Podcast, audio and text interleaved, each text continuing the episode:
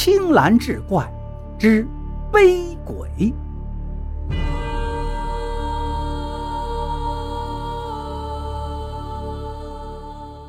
话说，在沛县的正北边有个村子，村子挺大，足有五百户人家。村子的正东首住着一户姓牛的大户，牛老爷子已近古稀之年，膝下四子都已成家立业。而今所讲之事，就发生在牛老爷子的二儿子身上。话说牛老爷的二子名叫牛本初，长得虎背熊腰，身高膀大，方额圆脸。端端一副好身子板儿，只是皮肤黝黑，略显美中不足。这牛本初在县城经营着猪肉生意，手下伙计不下二十来人。由于生意做得大，再加上人脾气还好，在县城中也是小有名气。熟悉牛本初的人都称呼他为牛二。这牛二善饮酒，曾经和朋友打赌喝酒，一气饮下三斤白酒，所以朋友送了个外号给他。牛三斤。话说这天，牛二应朋友之邀到乡下家中饮酒。由于高兴，再加上朋友热情款待，一桌子五六个人吆五喝六，行令猜拳，直从日上三竿喝到夕阳西下，又从夕阳西下喝到玉兔东升。等到酒足饭饱，已是子夜时分。几个人都喝得东倒西歪，丑态百出。牛二虽然酒量大，可经不住朋友连敬加劝，喝的也是晕头转向。朋友本意留下牛二住上一宿，第二天再回，可牛二执意不肯，定要回去。朋友没办法，叫牛二喝足了水，提了盏马灯给他，将他送出庄口。朋友就回去了。牛二手提马灯，一路左摇右晃，深一脚浅一脚地向前走去。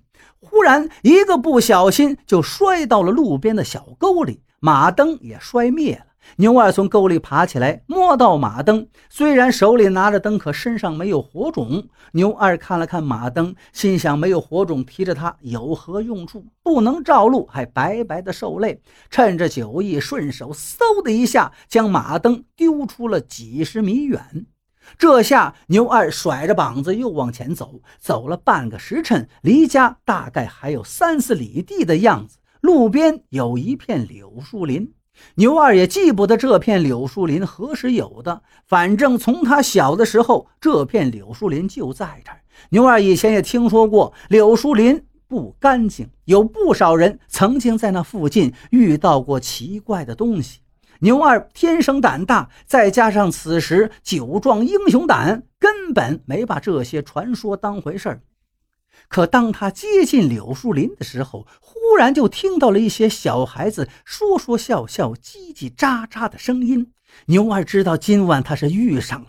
换做平时，无论他牛二胆量再大，也犯不上去冲撞他们。可今晚九老爷当家，牛二就迈开步子向前走去。走到柳树林的时候，声音就在不远处。牛二故意大声咳嗽一声，一口痰吐在地上，那声音突然就停止了。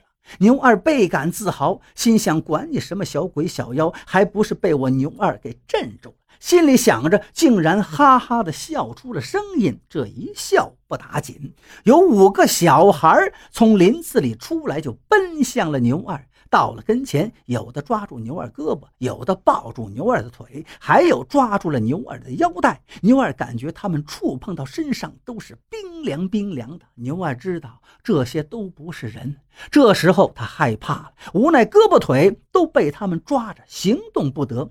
就听他们一个劲的喊着“牛二”，有的叫抱，有的叫背。牛二心想麻烦了，可看了看这些黑乎乎的小孩，估计应该也没有什么可怕的，姑且。背起一个看看什么情况吧，心里想着，牛二就蹲下身子，这是一个小孩就爬上了牛二的后背，牛二一用力，竟然没有站起来。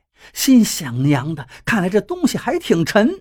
这时就听背上那小孩对着其他小孩说：“哈哈，他背不动我。”牛二一听，气不打一处来，暗暗攒足了劲，双手抓住背上的小孩，两腿一用力，腾的一下就站起身形。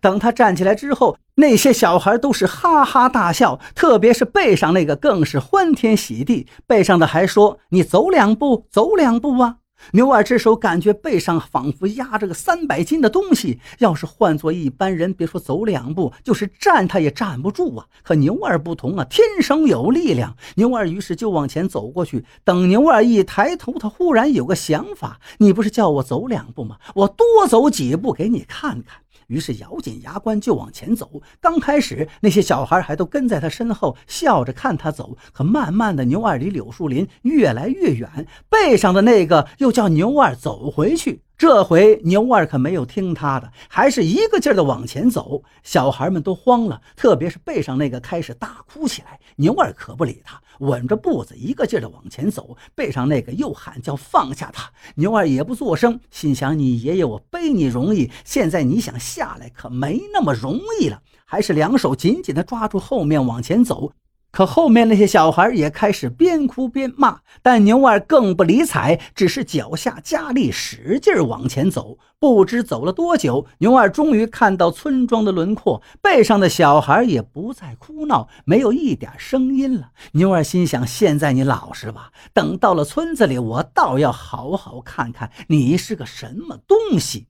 慢慢的到了村口，牛二听到村子的狗开始叫，刚开始稀稀拉拉几声，可随着他快进村子，整个村子的狗都疯狂的叫个不停，而且还有许许多多公鸡的叫声、牛叫、驴叫的声音，整个村子都沸腾了。而附近的鸡狗都一个劲的往远处跑去。牛二一看乐了，心想：今晚难道是畜生开会？怎么这么热闹？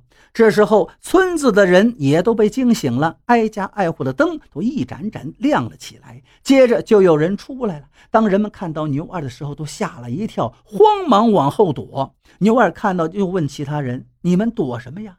你们看我背上背了个什么？”有几个胆大的拿着马灯往牛二身后一照，牛二分明背了一块棺材板。于是几个人抓住棺材板，帮着牛二放了下来。这时候围观的人是里三层外三层，都问牛二是从哪儿背来的。牛二于是把刚才的经过说与众人，大家都吃惊不已。有几个老者借着马灯的光，仔细地看了看棺材板，那应该是一块上好的木料，板材很厚，虽然年代久远、斑驳腐烂，可上面依然能够看到曾经嫣红的油漆。这些老者一合计，看来是棺材板作怪。为了不叫他以后出来祸害人，于是叫几个后生把那棺材板抬出村子，架起火烧掉。烧的时候星不可闻。而牛二自此后是远近闻名，也只有牛二自家人知道。牛二自从那件事情以后，身体是每况愈下，再也不敢独自夜行。